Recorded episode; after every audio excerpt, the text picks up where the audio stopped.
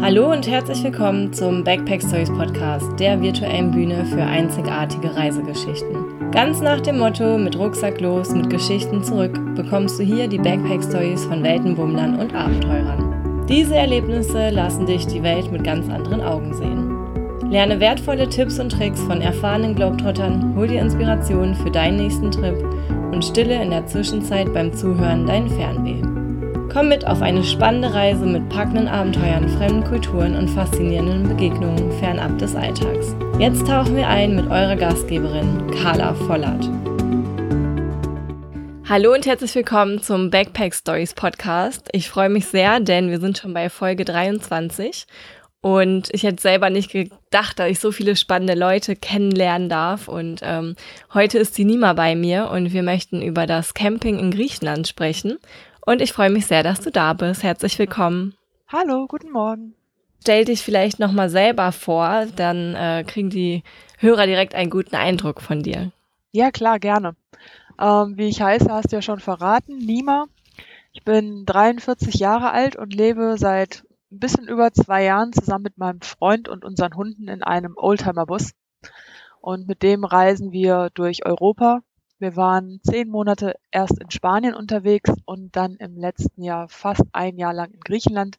Und aktuell sind wir jetzt wieder in Nordspanien gelandet. Das klingt sehr nach Freiheit und äh, Lebenstraum verwirklichen. Mhm. Wie kam es dazu, dass ihr euch dafür entschieden habt? Mm, das hat sich irgendwie recht zufällig entwickelt. Ich habe eine Zeit lang vor fünf Jahren in Katalonien gelebt. Da habe ich dann auch meinen Freund kennengelernt. Ähm, der ist allerdings Deutscher, kein Spanier. Wir sind zusammen viel draußen unterwegs gewesen zum Klettern, andere Outdoor-Aktivitäten und haben dann überlegt, wie könnte man das machen, dass man halt das Leben und Arbeiten ortsunabhängig gestalten kann. Und so ist uns irgendwie die Idee gekommen, ähm, einen Camper zu kaufen. Das ist natürlich auch ideal, da wir die Hunde haben. Und dann haben wir nach und nach auf dieses Ziel hingearbeitet und tatsächlich diesen Oldtimer-Bus gefunden und das Ganze in die Tat umgesetzt. Mega spannend. Ich hatte dich ja damals kennengelernt auf der DNX, wo du auch mhm. einen Vortrag gehalten hast. Ja. Und da war das ja, glaube ich, noch recht frisch, ne? Das war 2015. Ja, meine genau. ich. Und jetzt sind so schnell zwei Jahre vergangen und ähm, das zeigt ja auch, dass man gut in einem Oldtimer-Bus leben kann und vielleicht gar nicht so viel vermisst. Wie ist das für dich? Vermisst du manchmal Sachen, die andere vielleicht zu Hause hätten? Also das Einzige, was ich ab und zu vermisse, ist tatsächlich eine heiße Dusche. Weil wir haben nur eine Kaltwasser-Außendusche und im Sommer ist das natürlich super. Das stellt man sich dann auch total schön vor, in der Natur draußen stehen, nackt duschen, alles toll. Im Winter ist das nur noch bedingt witzig. Mhm. Wenn die Außentemperaturen sinken, dann mache ich mir das Wasser auf dem Herd warm und dusche mich halt mit einer ähm, Plastikflasche. Ja. Ähm, da, oder wir fahren dann halt mal in ein Schwimmbad oder auf einen Campingplatz. Also das geht schon, aber so eine Dusche, da sage ich schon manchmal, oh, das wäre jetzt geil. Ja, ja, nee, das verstehe ich. Und ich meine, im Endeffekt ist es ja immer noch ein sehr kleiner Wunsch, ne? Also eine warme Dusche ja, gehört bei den anderen ja zum ganz normalen äh, Alltag. Genau, nee, sonst würde ich jetzt nicht sagen, dass ich irgendwas vermisse. Im Gegenteil, ich habe eher das Gefühl, ich habe viel dazu gewonnen an Freiheit, an Entscheidungsmöglichkeiten, Flexibilität. Deswegen fallen die anderen Sachen für mich nicht ins Gewicht. Ja. Und möchtest du uns mal kurz deinen Horst, wie er ja heißt, äh, mhm. beschreiben? Wie, wie groß ist der und äh, was habt ihr alles eingebaut oder was war vielleicht schon drin? Ähm, Horst ist ein 37 Jahre alter Mercedes-Bus, der auch äh, Düsseldorfer aus dieser Düsseldorfer Serie Düdo genannt wird. Mm, er ist quietschrot gestrichen. Ähm, Früher dachte ich immer erst, oh Gott, das ist ja mega auffällig und inzwischen weiß ich, dass er sich super in die Landschaft einpasst. Wenn wir also mhm. auf einer Bergkuppe stehen, sieht man ihn oft gar nicht. das ist echt super. Ähm, wir haben im Grunde gar nicht so viel an ihm verändert. Der ist von seinen Ausmaßen circa 3,20 Meter hoch und 7 Meter lang. Also schon recht groß. Und wir haben innen drin oben einen Alkoven, also ein Doppelbett im oberen Bereich und noch ein Doppelbett im hinteren Bereich. Das heißt, wir können sogar mal eine Zeit lang Besuch mitnehmen. Das haben wir auch schon mhm. gemacht. Dann haben wir eine kleine Sitzecke mit Tisch. Da können vier Personen dran sitzen. Das ist dann auch unser Arbeitsbereich. Einen Kühlschrank haben wir, der mit Strom betrieben wird. Ähm, sehr viel Stauraum für Lebensmittel und unsere Kleidung und Sportartikel. dann haben wir eine Trenntoilette eingebaut. Ähm, genau, die Dusche ist draußen. Und dann hat mein Freund, der für die Technik zuständig ist, noch Solarpanels draufgepackt. Ich glaube, wir haben 400 Watt Panels, damit wir uns ausreichend auch im Winter mit Strom versorgen können. Mega. Das die wichtigsten Dinge bei der Technik, da versage ich immer. nee, nee, das, ach, da kann ich dann auch weiter nicht mitreden, aber ähm, dass man mal eine, eine Vorstellung hat, ne, dass äh, ich meine, sieben Meter lang ist ja auch nochmal was anderes, als wenn jemand da mit einem, weiß ich nicht, umgebauten Auto rumfährt oder so. Ja, auf jeden Fall. Das ist schon ein großes Teil. Da musste man sich auch erstmal, oder musste ich mich erstmal dran gewöhnen, das Ding auch zu fahren, weil er ja. keine Servolenkung hat. Also, oh, ja, klar. in drei Zügen ist echt Knochenarbeit, aber es funktioniert. Ja, mega. Und dann hast du gesagt, ihr seid ja mit den Hunden auch unterwegs. Wie ja. kann ich mir das vorstellen? Noch drei Hunde in dem Auto?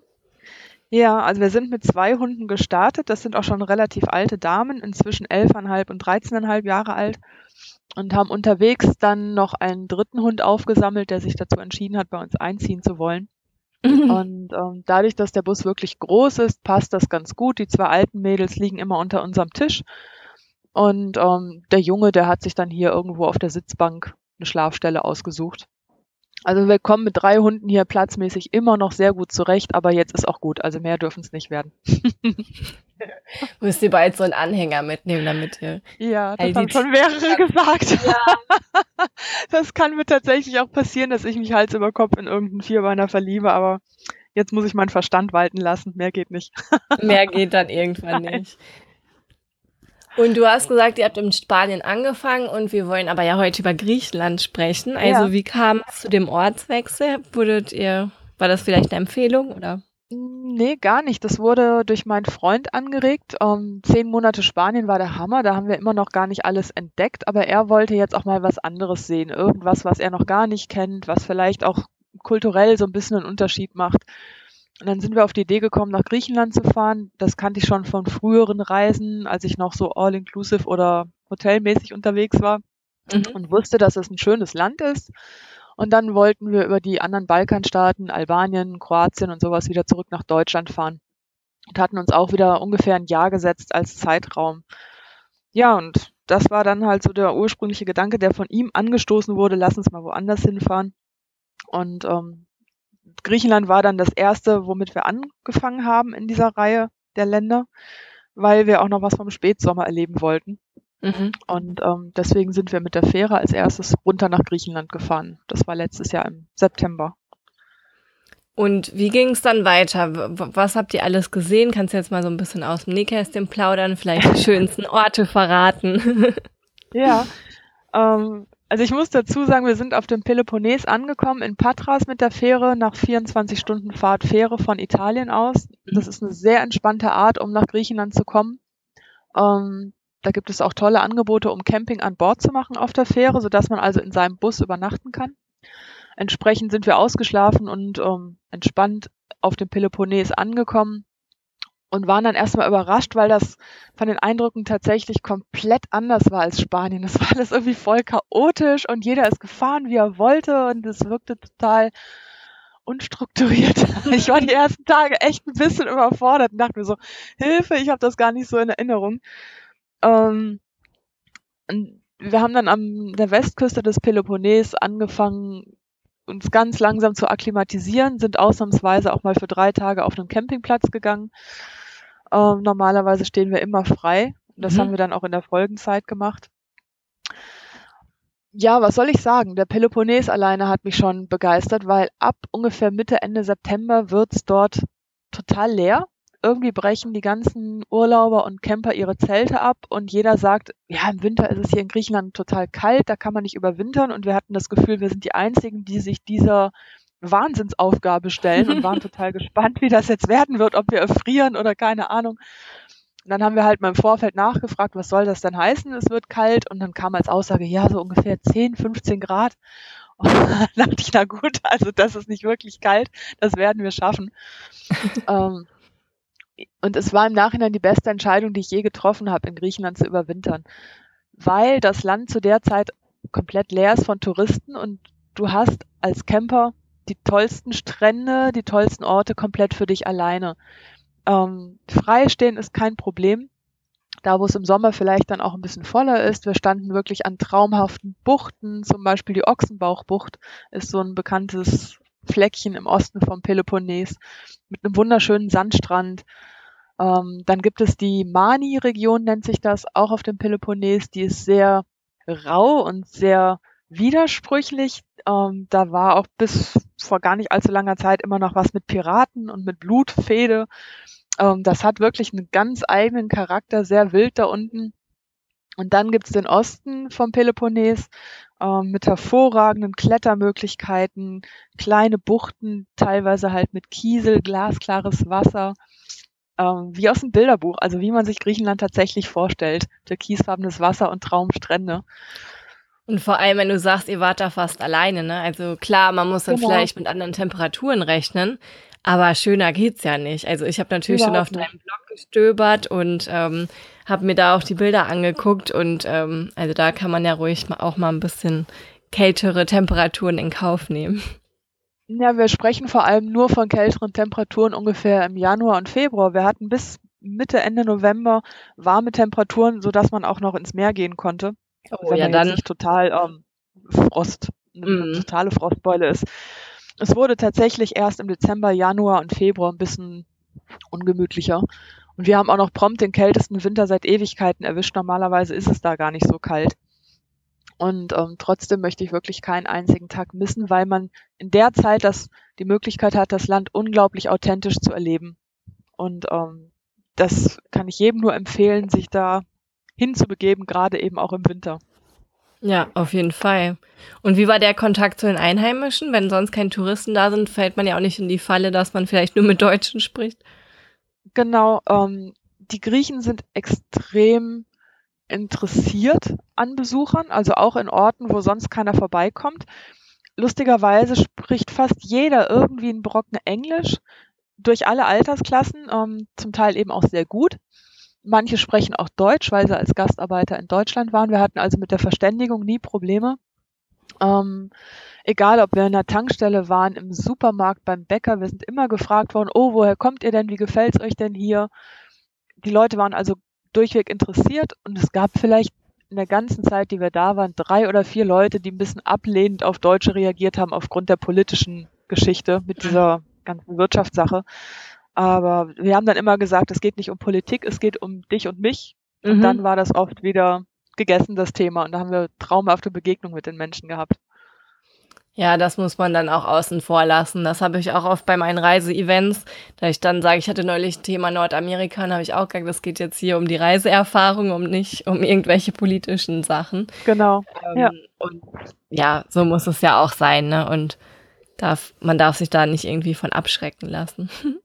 Nee, gar nicht. Und ich kann aber auch nur raten, wer mit dem Camper oder überhaupt nach Griechenland fährt, sollte sich die Mühe machen, drei, vier griechische Brocken zu lernen. Also sei es, wie geht es Ihnen oder guten Morgen, tschüss, ähm, hallo. Damit öffnet man schon die Herzen der Leute, wenn man mhm. versucht, ein kleines bisschen da die Sprache zu lernen. Ja. Und was würdest du sagen, wenn man jetzt irgendwie so zwei, drei Wochen nur Zeit hat, äh, welche, welche Spots würdest du da auf jeden Fall reinpacken? Wer sich für Berglandschaften und Kombination aus Berge und Meer interessiert und auch noch griechisches, authentisches Leben erleben möchte, dem rate ich nach Leonidio zu fahren. Das ist an der Ostküste vom Peloponnes. Da bildet sich seit ungefähr zwei Jahren eine riesige Kletterszene. Der Ort hat einen sehr modernen und jungen Bürgermeister. Ähm, und das Dorf hat aber noch einen sehr authentischen griechischen Charme. Also das ist wirklich was ganz Besonderes, weil es auch jahrelang abgeschnitten war von der Umgebung aufgrund von fehlenden Straßen. Mhm. Ähm, das hat also eine ganz eigene Atmosphäre, die faszinierend ist ähm, und hat halt die Kombination aus Bergen und Meer. Und die zweite Ecke, in die ich mich komplett verliebt habe, weil sie so ganz anders ist, das ist Nordgriechenland, vor allem der Epirus. Ähm, da gibt es die laut Guinness Buch der Rekorde tiefste Schlucht der Welt, die Vikos-Schlucht. Und die Landschaft dort ist einfach umwerfend. Die Vikos-Schlucht geht an manchen Stellen 1000 Meter steil bergab.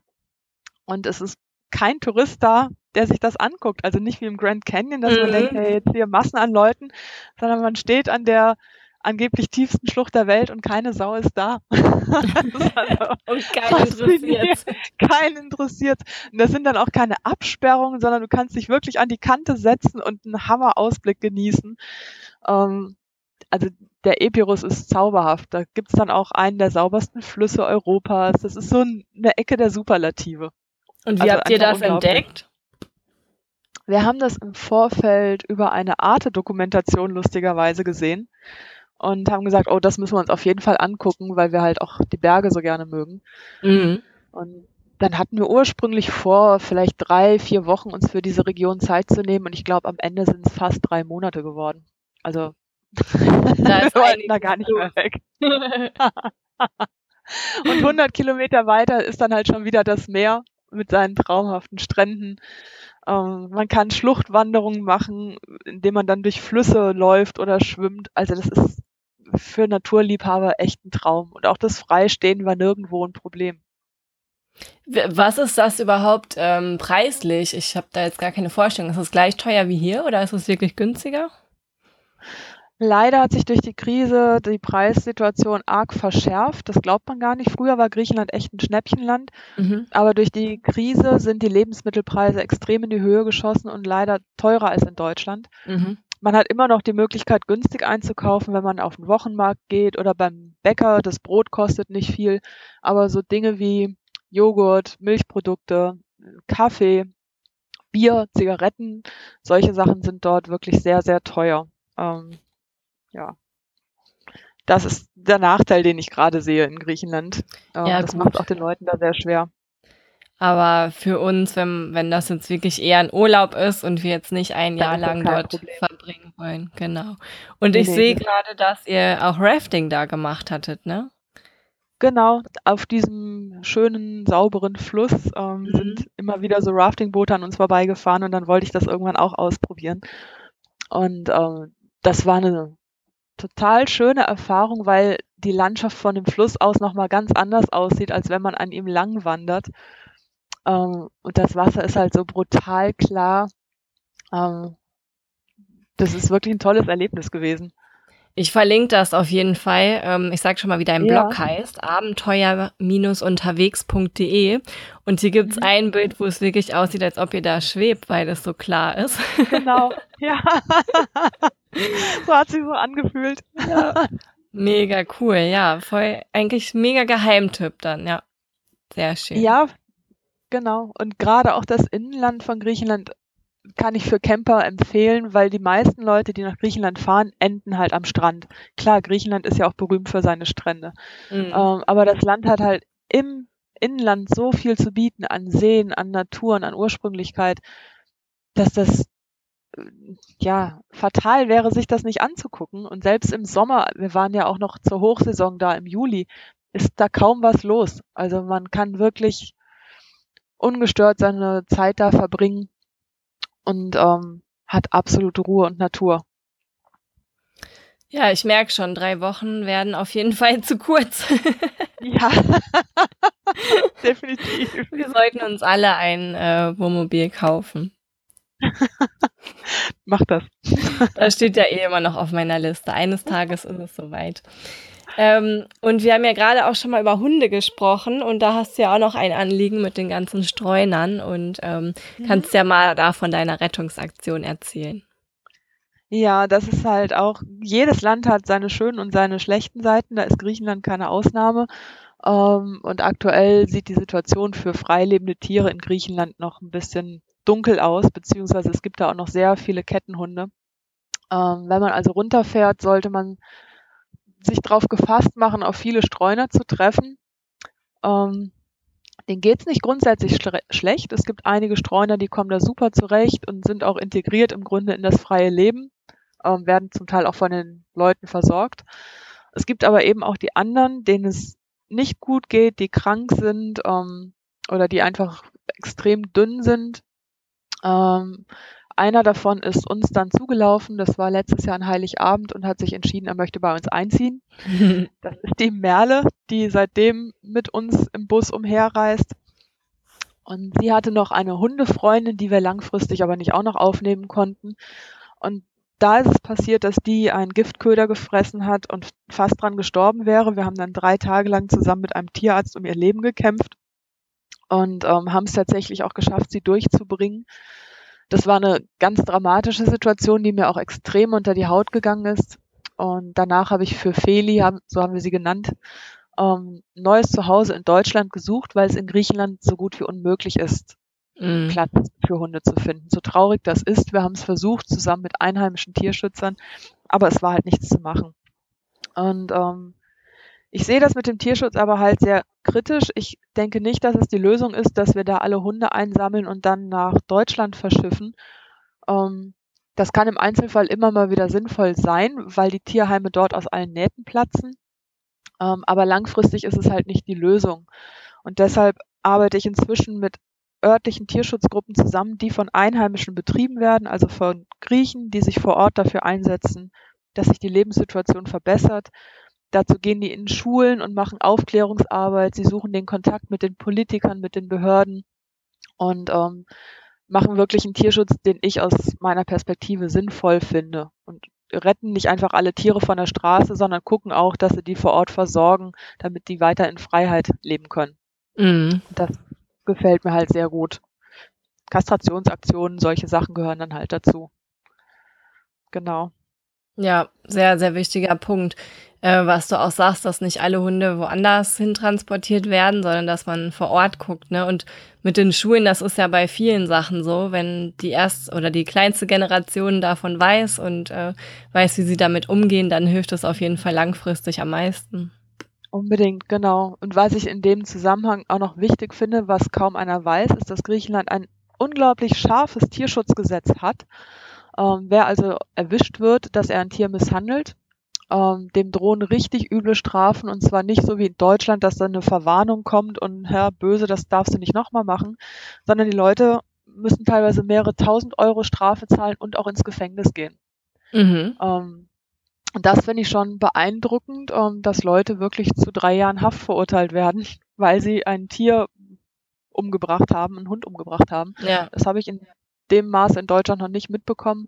Deswegen, wenn also jemand nach Griechenland fährt und bekommt mit, dass da ein Tier misshandelt wird, dann ist es immer gut, Beweisfotos zu machen. Jeder hat ja inzwischen auch ein Handy dabei oder eine Kamera, das dann auch zu melden. Also da passiert da, da passiert dann auch tatsächlich was. Und würdest du sagen, dass es durch die Krise schlimmer geworden ist, dass ähm, vielleicht mehr Leute ihre Hunde abgeben müssten? Auf jeden Fall, ähm, das habe ich auch von den griechischen Tierschützern gehört, den Leuten fehlt es selber komplett an Geld. Ähm, die haben teilweise ein Einkommen, wenn sie angestellt sind, von 400 Euro. Mhm. Davon müssen sie ihre Lebensmittel bezahlen, ihre Wohnung. Also das funktioniert gar nicht. Das ist, leuchtet uns allen ein, dass das nicht geht. Und deswegen kommen natürlich einige auf die Idee, sich ihrer Tiere zu entledigen und setzen sie dann einfach aus. Weil mhm. abgeben, es gibt kaum Tierschutz, oder Tierheime wie in Deutschland und die, die es gibt, sind hoffnungslos überfüllt. Deswegen werden halt viele Haustiere dann einfach ausgesetzt. Die Situation hat sich auf jeden Fall verschlimmert, ja. Weil da kann man ja nur hoffen, wenn die, äh, wenn das alles wieder besser läuft, dass dann die Tiere auch wieder weiter aufgenommen ja. werden, ne? Weil ähm, hier ist es dann vielleicht noch mal ein anderer Grund, dass man sagt, okay, man hat vielleicht eher nicht so Zeit, ne? Also mhm. ähm, und da ist vielleicht nicht immer so das Geldproblem. Nee, es ist also wirklich eine Kombination aus das Geldproblem und dann eben auch mangelnde Aufklärung, dass viele Leute, die ungebildet sind, gar nicht wissen, wie denn Hundenachwuchs entsteht mhm. und dann immer wieder überrascht sind, dass ihre Hündin dann plötzlich schon wieder Welpen hat und dann landen die halt im Mülleimer, weil der Bezug dazu fehlt. Das sind nicht so Haustiere wie bei uns, sondern die haben halt eine Funktion zu erfüllen. Das sind Hütehunde oder Wachhunde. Und die, die nicht gebraucht werden, werden entsorgt. Und da ist es halt echt notwendig, Aufklärungsarbeit zu betreiben, damit die Leute irgendwie auch umdenken. Klingt gerade wirklich so naiv, ne? Ich weiß gar nicht, wo Hundewelpen ja, herkommen, ja. Ja, ja. Ja, das hat mich auch erschreckt und deswegen fand ich es aber auch so wichtig, mit den, mit den griechischen Tierschützern darüber zu sprechen, um auch selber solche Dinge zu erfahren ähm, und nicht einfach da alle Griechen über einen Kamm zu scheren, sondern es gibt tatsächlich auch Leute, die da keine gute Schulbildung haben und denen das echt nicht bewusst ist. Ja. Da ist dann Fingerspitzengefühl gefragt und da ist es auch wichtig, dass das die Einheimischen machen, dass ich nicht als Ausländer dahin gehe und dann mit dem erhobenen Zeigefinger mhm. ähm, komme, sondern deswegen möchte ich die Einheimischen in ihrer Tierschutzarbeit unterstützen, weil die wissen am besten, wie es funktioniert. Ja, und läuft da aktuell noch eine Aktion, wo die Hörer sich beteiligen können? Ähm, es gibt einen ganz kleinen Tierschutzverein in Leonidio. Das ist eine Gruppe vielleicht von zehn Leuten, die sich da sehr aktiv bemühen, ähm, für eine Verbesserung beizutragen. Mit denen bin ich immer in sehr engen Kontakt und ähm, lasse denen auch von Zeit zu Zeit Spenden zukommen, wenn sie es brauchen. Und es gibt noch einen Tierschutzverein auf der anderen Seite vom Peloponnes. Ich habe den Namen gerade nicht ähm, mhm. parat. Ähm, mit dem arbeite ich auch zusammen. Das ist auch eine Griechin, die sehr durchdachten Tierschutz betreibt und beide kriegen von mir immer mal wieder dann Spenden, wenn irgendein Notfall da ist und das Geld knapp wird. Ja, sehr, sehr schöne Aktion. ja. Und am Ende frage ich immer, was war deine Backpack-Story? Wenn du jetzt sagst, wir waren fast ein Jahr in Griechenland, fällt es wahrscheinlich ein bisschen mhm. schwer, aber gibt es ein besonderes Highlight?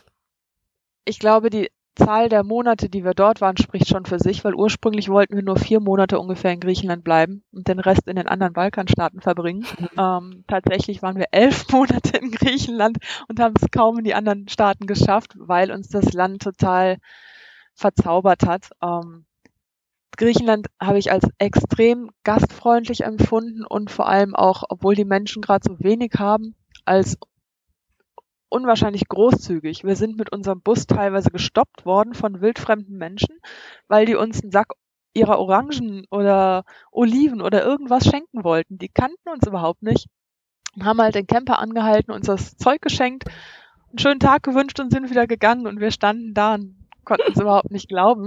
Und das ist nicht einmal passiert, sondern das ist uns in elf Monaten immer wieder passiert. Ob beim Bäcker, dass wir da noch Kekse geschenkt bekommen haben, auf dem Campingplatz selbstgemachtes Olivenöl. Das hörte eigentlich gar nicht mehr auf. Ich glaube, wir haben auch nie selber Orangen gekauft, weil wir immer beschenkt wurden. Und das hat mich tief beeindruckt, um diese Großzügigkeit, weil ich halt auch merke, wie schön sich das anfühlt, was geschenkt zu bekommen und mhm. ich habe versucht, das dann auch aufzunehmen und achte auch jetzt in meinem Alltag mehr darauf, anderen was zu geben, weil es gibt immer irgendwas, das ich jemandem geben kann und sei es nur ein Lächeln. Das klingt jetzt so banal. Ähm, aber anderen eine Freude machen fühlt sich einfach toll an. Und das habe ich in Griechenland sehr deutlich vor Augen geführt bekommen und das war mein schönstes Backpacker-Erlebnis. Sehr schön. Ach, du hast uns auf jeden Fall Lust gemacht auf das Land. Äh, ich wollte da eh schon immer hin. Ich war einmal auf Kurs. Das ist aber dann so eine kleine Insel, so wie ich es mir eigentlich nicht so vorgestellt habe, dass es für mich jetzt so Griechenland ist. Ähm, mhm, genau. Und ich habe damals Animationen gemacht ähm, und man konnte angeben, wo man hin will. Und ich habe immer Griechenland angegeben und ich kam aber nie dahin. und deswegen habe ich mich jetzt umso mehr auf das Gespräch gefreut und ähm, steht auf jeden Fall ganz, ganz oben auf meiner Liste. Und obwohl es so nah ist, habe ich es bisher irgendwie mhm. noch nicht realisieren können und ähm, hoffe auf den nächsten das ist halt Sommer. Auch das, das ist auch das Faszinierende. Es ist so nah, aber es ist trotzdem ein komplett anderes Land von der Kultur. Und ich kann auch jedem, der oder jeder Frau, die da alleine hinreisen möchte, raten, macht das ruhig. Da braucht man keine Angst haben. Um, ähm, das ist ein Land, das fühlt sich extrem sicher an. Mhm. Also wer auch die ersten Camping-Erfahrungen sammeln möchte, dem kann ich Griechenland nur ans Herz legen. Es ist toll für den Einstieg. Und auch für alle anderen. Mhm. Weißt du zufällig vor Ort ähm, jemand, der Camping, äh, einen Campingbus vermietet? Hast du irgendwen kennengelernt? Nee, das wüsste ich jetzt leider nicht, aber ich denke, ich könnte sowas rausfinden. Also da gibt es hundertprozentig Möglichkeiten, einen Camper zu mieten, aber spontan wüsste ich jetzt keinen. Ja, nur manchmal sind da ja auch irgendwie Deutsche, die äh, ihre Bullis vermieten. Das hatte ich zum Beispiel in Portugal, das fand ich auch sehr lustig. Ja. Die haben sich da einfach mehrere äh, VW-Bullis geholt und mhm. sich untereinander so abgestimmt, dass wir ihn halt auch woanders abgeben konnten und so. Und ähm, das fand ich halt irgendwie, das klang so viel einfacher, als jetzt so offiziell einen zu mieten. Und die waren natürlich ja, auch ganz anders eingerichtet, als wenn du da jetzt, ähm, also mehr mit Liebe eingerichtet, sag ich jetzt mal. Ja, klar, ja. Nee, wüsste ich nicht, aber ich denke, das würde sich ja, bestimmt auch rausfinden lassen. Auf jeden Fall, das finden wir und dann treffen wir uns alle in Griechenland wieder. genau. Bei einer großen Camper Beach Party. Ja, genau. Jeder an seinem eigenen Strand. Ach, schön. Ich danke dir sehr für deine Tipps und wünsche sehr dir gerne. weiterhin viel Spaß auf deiner Reise, aktuell ja in Spanien. Genau. Und ich hoffe, wir sehen uns auch bald wieder. Ja, auf jeden Fall würde ich mich auch freuen. Und wenn jemand Tipps braucht, der darf mich immer gerne anschreiben. Genau, ich verlinke wieder alles in den Show Notes, werde dir noch ein paar Bilder abluchsen, dass wir auch sehen, wie dein Horst aussieht. Ja, und mach das. Ja, eine schöne Zeit. Dankeschön, mach's gut. Vielen Dank fürs Zuhören. Ich hoffe, du hattest eine schöne Reise. Um dich mit anderen Weltmurmeln auszutauschen, tritt der Backpack Stories Community auf Facebook bei. Ich freue mich sehr, wenn du meine Show abonnierst und auf iTunes eine Bewertung hinterlässt. Ich hoffe sehr, wir sehen uns persönlich beim nächsten Backpack Stories Event. Für alle Termine schau auf www.backpack-stories.de. Alles Liebe und bis bald!